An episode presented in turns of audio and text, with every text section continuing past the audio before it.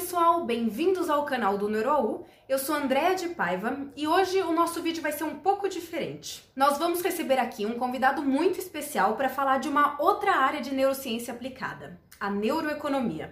E claro, nós vamos conversar também sobre como ela se relaciona com a neuroarquitetura. O nosso convidado de hoje é o Robson Gonçalves, coordenador do curso de Neurobusiness, consultor e professor na Fundação Getúlio Vargas.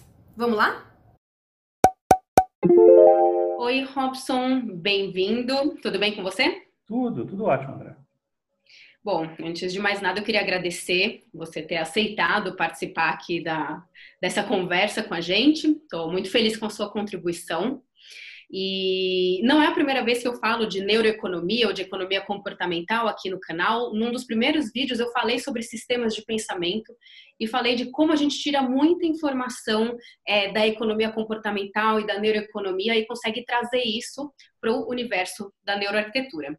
Então vai ser muito legal conversar com você e ver um pouquinho mais, né, se aprofundar nesse tema da neuroeconomia e economia comportamental e fazer outras pontes com esse tema da, da, da neuroarquitetura que a gente vem discutindo já aqui no canal há um certo tempo. É, então, para começar, eu gostaria de saber é, como a neuroeconomia contribui para que a gente entenda melhor os processos de tomada de decisão. É, nesse sentido, André, a neuroeconomia ela é uma grande resposta a uma limitação que a economia tradicional carregou ao longo de mais de 100 anos desde lá do final do século XIX até a década de 1950, pouco mais ou menos, a ideia dos economistas é que os processos de tomada de decisão eram estritamente racionais e que elementos que não fossem estritamente racionais, que porventura influenciassem nesses processos, estavam fora do campo da economia. Então, alguém que faz trabalho voluntário, por exemplo, ou alguém que dá um presente para uma outra pessoa, estariam sendo movidos por elementos do comportamento humano que eram elementos não econômicos. Pois é, só que a, a neuroeconomia, e você explorou isso muito bem lá nos dois sistemas de pensamento, mostrou que existem processos não estritamente racionais, portanto, mais emocionais ou instintivos, é, processos esses que não são totalmente conscientes, não são totalmente deliberativos, mas que têm grande influência também na tomada de decisão. Portanto, quando nós ampliamos aí esse raio de investigação do processo de tomada de decisão é, no âmbito da economia e trazemos esses elementos não estritamente ah, racionais, nós estamos com uma melhor compreensão dos processos cerebrais que estão por trás da, da tomada de decisão e estamos entendendo melhor como as decisões são efetivamente tomadas. E, de longe, não são só elementos racionais que influenciam. Uhum. Muito legal. E uma dúvida que fica para todo mundo, né? A gente fala de economia comportamental e fala muito de neuroeconomia. Parece que é tudo a mesma coisa, mas tem alguma diferença entre essas duas áreas?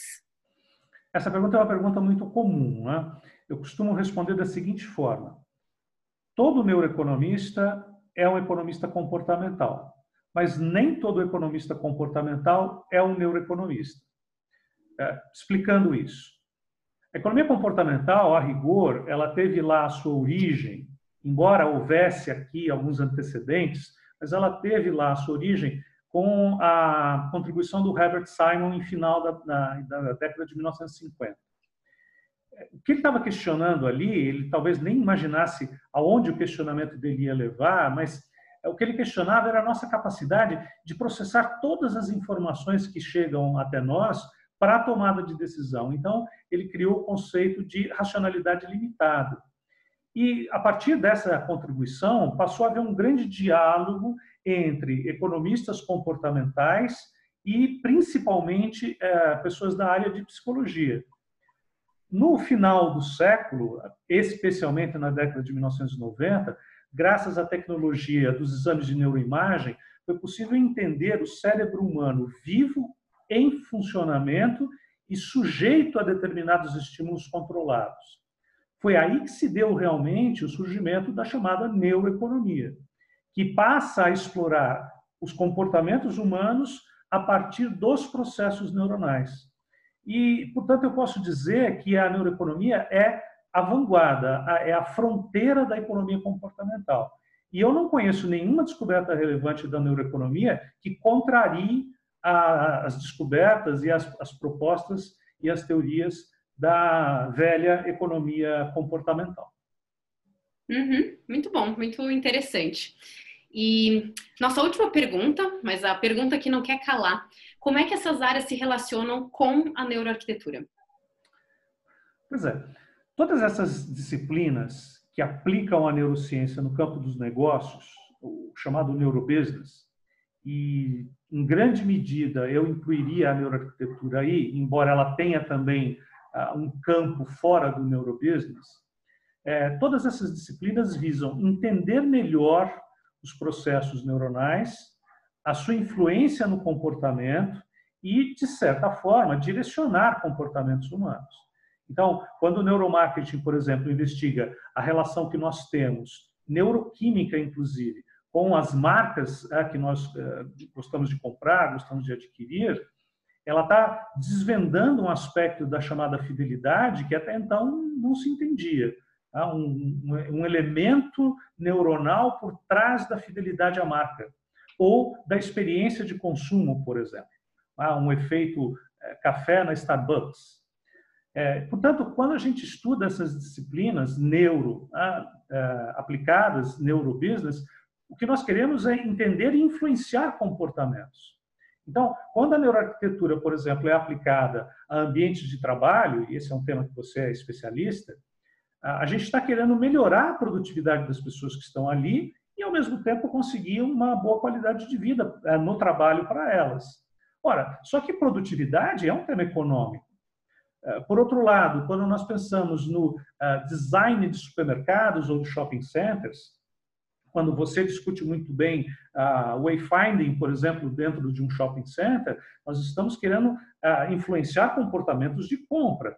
E um comportamento de compra é um comportamento estritamente econômico.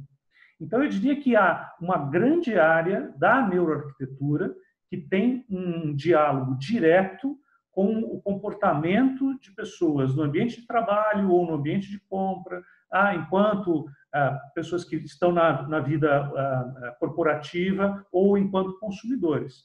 E aí, portanto, a complementaridade entre neuroeconomia e neuroarquitetura, ela é total.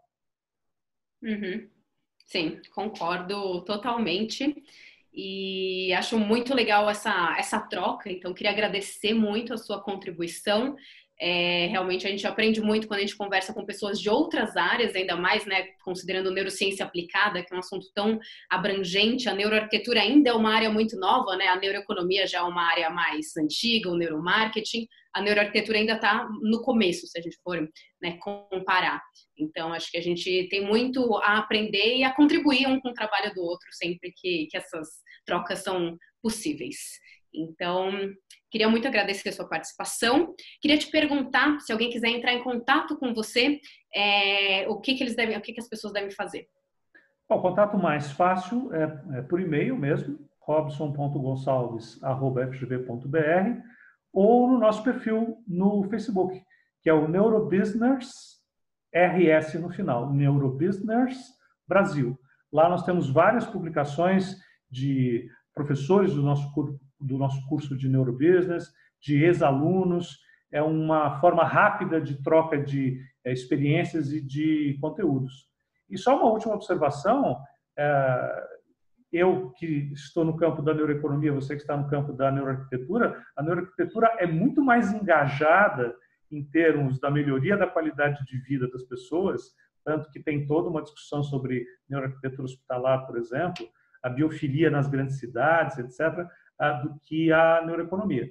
Então, além de hum. eu agradecer o seu convite, tirar o chapéu para os neuroarquitetos. Ah, muito bom. É, mais uma vez, obrigada pela sua participação e até a próxima. Até lá. Por hoje é isso, pessoal. Se você gostou, não esquece de dar um like. Se você quiser saber mais sobre neuroarquitetura, é só acessar os nossos artigos no site neuroau.com, se inscrever aqui nesse canal e seguir a gente nas redes sociais. Valeu e até a próxima!